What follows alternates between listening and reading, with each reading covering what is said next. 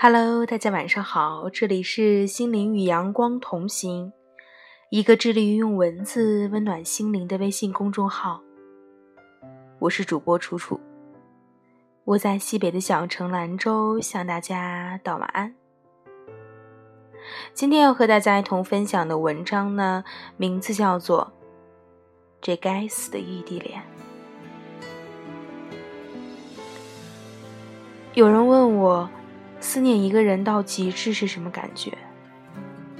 我说我曾经发了一句晚安给他，一晚醒来看到妻子手机信息，就是那种朦朦胧胧的意识，梦里好像都能感觉到他回我信息。结果意识带着我从梦境中挣扎出来，立马去翻看手机，结果并没有他的回复。在失望的睡去。你看，这大概就是思念入骨髓。而这些所有思念的动作，我都在每天上演着。今天的计算机课上，无聊的我就想换个手机铃声玩玩。我在酷狗里面一一搜索着，听着有没有我喜欢的简单一点的音乐，却在无意识间翻到了一首童可可的。这该死的异地恋！我看到“异地恋”这三个字，我张得很大的打哈欠的嘴巴立马抿住了。是，我对“异地恋”这三个字真的很讨厌。我点了播放键，听了一遍又一遍，还将它调成了自己的手机铃声。是。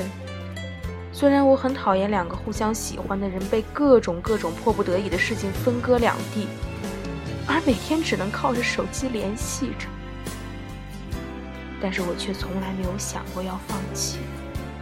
就像明知道自己讨厌那首歌曲，却还把它调成了自己的手机铃声。我不喜欢异地恋，但是我喜欢你。我和他隔着两百多公里的距离，他在上班，时间大多数是在晚上。我给他的 QQ 是特别的分组，特别关心，微信都是置顶聊天。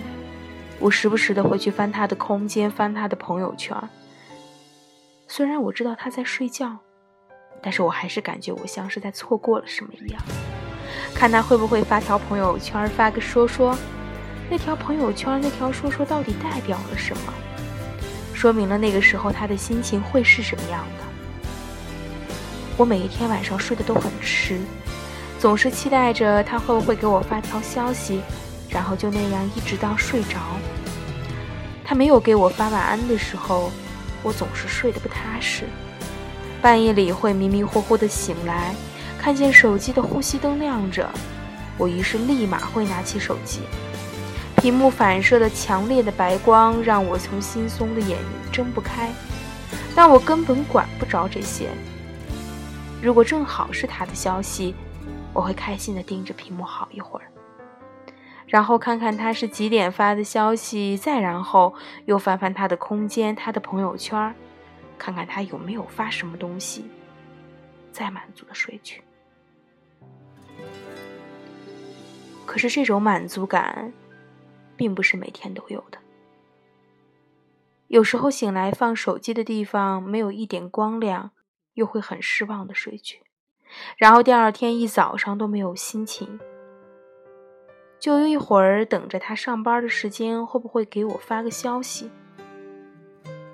拥有一个喜欢的人之后，男生的世界里是开心，而女生的世界里。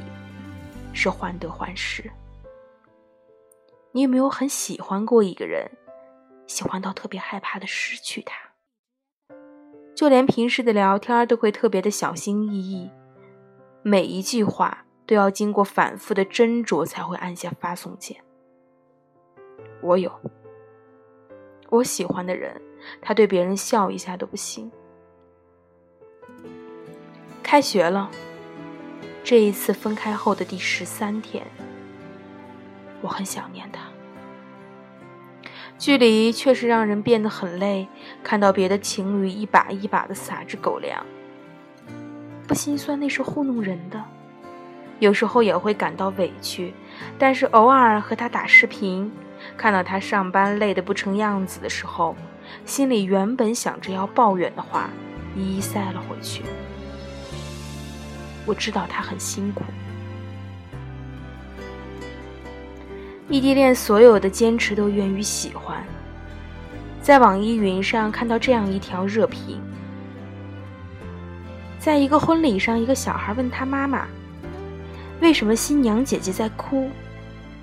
他妈妈说：“可能是她觉得很幸福吧，又或者是没有嫁给十七四岁想嫁的那个。”